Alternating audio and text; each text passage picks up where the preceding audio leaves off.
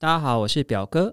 今天让我们一起来翻旧账，让我们翻翻旧账，看看过去，想想现在，展望未来。啊，不好意思，这礼拜表妹缺席，就让我来讲讲一些小小的故事。呃，所以这礼拜很期待表妹的声音的，要等到下礼拜喽。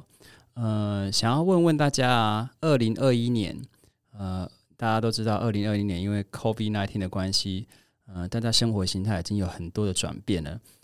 二零二一年看起来好像不但没有弱化，而且还更加严重。就是以这个世界的趋势来看，那台湾是比较例外，反而台湾现在成了一块宝地。那大家觉得，呃，在台湾因为 COVID nineteen 改变你生活最多的是什么呢？呃，可能是你的交通方式的改变，可能是你工作模式的改变。那以我自己为例的话，我感觉在台湾的外国人变多了，呃，因为我在 Toastmasters 嘛。那 Toastmasters 是一个训练英文演讲的地方。哎，发现越来越多的外国朋友啊，他们因为工作的关系不能回国，不能回到他们自己的国家，所以他们就在台湾待着，或者是一些台湾人，他们本来是在美国工作，所以他们就在台湾待着。呃，他们的公司也叫他们先不要回去，这是我认为最大的转变之一啦。呃，为什么要提到这个呢？就要聊聊说，呃，大家今天会进来听这个翻旧账的节目，多多少少会对历史有一些兴趣。那了解历史对你来讲有什么用处呢？嗯，大家想一下，我想大家应该心中都会有一些答案。那以我自己来说的话，我可以讲一讲，我大概十年前左右，呃，我有去美国受训，呃，就是我们公司派我去受训。呃，我身边都是大概几十个美国同学嘛，他们对于呃国际的同学，嗯，就是其他国家来受训的同学，都会觉得很好奇哦。他们就会说，呃，Can you introduce your country a little more？就是稍微讲一下你的国家嘛。然后就会有一些同学，他们会很好奇说，I know, I know, you are all Kung Fu masters。就是你知道，他们还是觉得我们是 China，会搞混这样。嗯，所以呢，我就要想办法解释我们国家有什么，哎，有什么好的地方，或者是我们国家跟中国有什么不同。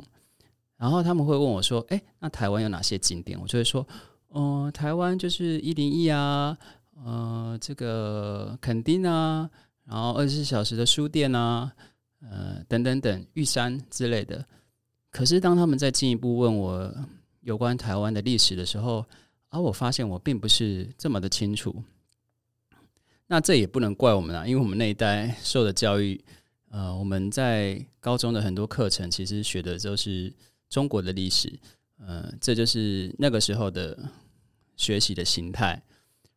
这件事情给我一个很大的启发，就是我在想，我这个受训结束的时候，我能够让我的美国同学。了解台湾到什么程度呢？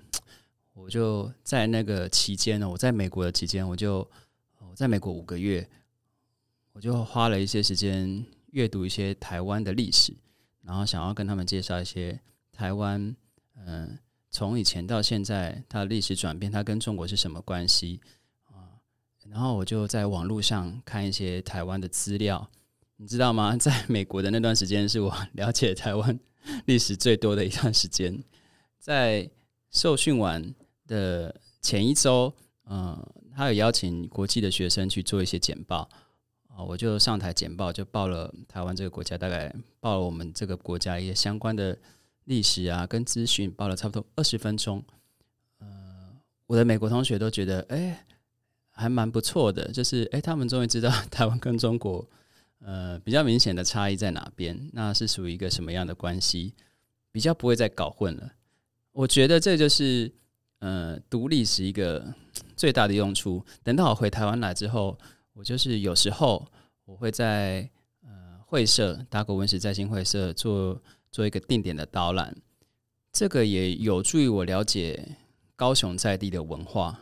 那我要讲这个就是呃，因为生活形态的改变。让台湾变成一个，尤其是高雄啊，不能讲尤其是高雄，因为我是高雄人，我有感觉高雄的外国人变多了。我想台北应该也是，就是各个县市主要的县市，应该外国人很明显都变多了。当这些外国人都在台湾的时候，你会跟他们聊什么呢？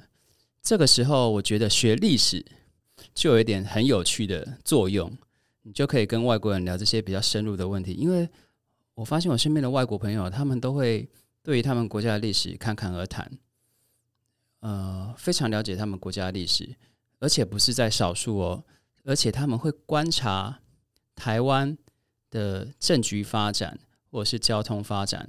我举个举个例子哦，就是我的音乐老师 Shelly，呃，他两个礼拜前带了一个德国的，算是教授级的音乐老师，呃，应该是说纽西兰的，只是他出生在德国。然后他叫 Christoph，啊，来高雄玩，呃，邀请他来玩三天，然后有一天就请我当地陪。啊，这当然不是因为我是导览的关系啦，这就是因为我有车嘛。然后我就带他们去寿山走一走，然后看高雄港，呃，鼓山渡轮站，跟他讲聊讲一下鼓山渡轮站的历史，嗯，跟他讲一下高雄港的历史。我就跟他聊聊，因为我有印象，汉堡也是一个海港的城市，所以他就会跟我讲说，哦，对，汉堡也是。然后汉堡。汉堡市呢，它所有的规划都是依据城市规划，都是依据它的港口来做新建、来做设计。那他跟我说，他觉得高雄港是一个呃，现在看起来设计非常良好的港。呃，因为高雄港现在有一百多个码头，那他现在所有的码头也都开放了。我就跟他讲这段历史，就是以前高雄有很多码头，因为军用的关系，所以是禁止人民进入的。那现在开放之后，的确高雄港。有慢慢在复苏的迹象。那高雄市政府的建设呢，也都是依据这个港口来慢慢做一个轴心的建设。令我惊讶的是，我在跟他聊这些城市的历史啊，或者是规划发展的时候，我发现他不是只有对他们德国呃他们自己生原生国家的城市历史很了解，对台湾也他们也有观察很多到，也观察了很多点。例如说，好，就是我们讲说汉堡，呃，汉堡跟这个台跟高雄都是海港城市嘛。那我们讲到柏林，呃，柏林是他们的首都，德国的首都，他就讲柏林有这个也是有铁路系统，他们叫 train，呃，是在陆地上跑的，他们叫 trains。呃，像我们的话，我们就是轻轨，他就有观察我们的轻轨这个系统，的确，他也跟我们说，这个轻轨系统是不错的，是可以改善我们的交通环境的。啊，我就在闲聊的时候，我就跟他开玩笑说：“哎，你会不会觉得高雄是一个很小的城市啊？”然后他就非常惊讶的看着我，然后立即的跟我回应说：“哦，不，高雄一点都不小啊！你知道吗？在德国，只有柏林这个城市比高雄大。呃，就像是汉堡、啊、布莱梅，其他国家都没有比高雄大。高雄是一个大城市。呃，Kevin 你。”应该以你们的城市为骄傲，然后就让我非常的惊讶。让我非常惊讶的点是说，他不只是对他们的城市很了解，他也对台湾的城市很了解。我们换个角度来讲，好，今天如果呃有一个外国人跟你说，呃，汉堡，呃，他们国家的汉堡城汉柏林是很小，你会怎么回应？你会了解？高雄市的人口结构，呃，你会假设你是高雄市民啊，你会了解高雄市在台湾的大小大概是排名第几？你会了解跟德国的城市比的话，它大概是排名第几吗？这个大概大部分的人没有办法马上讲出来，可是很多外国人他们会花时间观察他们自己国家的历史，然后到达一个国家之后，他们会去做比较分析。我觉得这个是，嗯，台湾人比较少做到的。我刚刚讲的那位德国的朋友，那个音乐家 Christoph，他不是导览员哦，他不是做导览的，他只是一个音乐家。可是他对于这些他们国家的历史跟在台湾历史，他是有点研究的，而且默默在观察，所以。我们在那个晚上，我们除了去看寿山、去看忠烈祠，呃，去看鼓山渡轮站，然后最后在城市光廊就是聊聊天。玩玩音乐。我觉得我们这个夜晚就是交流了非常多的资讯。